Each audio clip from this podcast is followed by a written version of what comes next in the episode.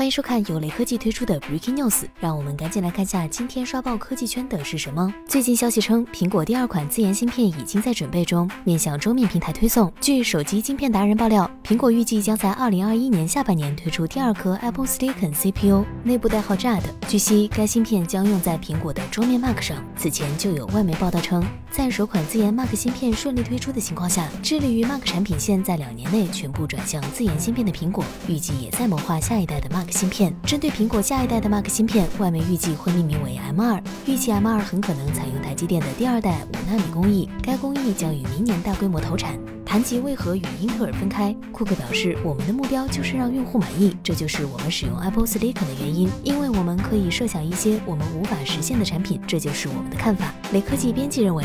从现在的情况来看，苹果 M1 的表现非常不错。虽然兼容性上还存在问题，但整体性能、功耗优势很强。在 M1 旗开得胜的情况下，苹果自研电脑芯片的前景还是非常好的。更重要的是，随着苹果 ARM 芯片的成功，未来其他 ARM 芯片厂商也有望从 PC 市场分得一杯羹。只是这样一来，受伤的又是英特尔了。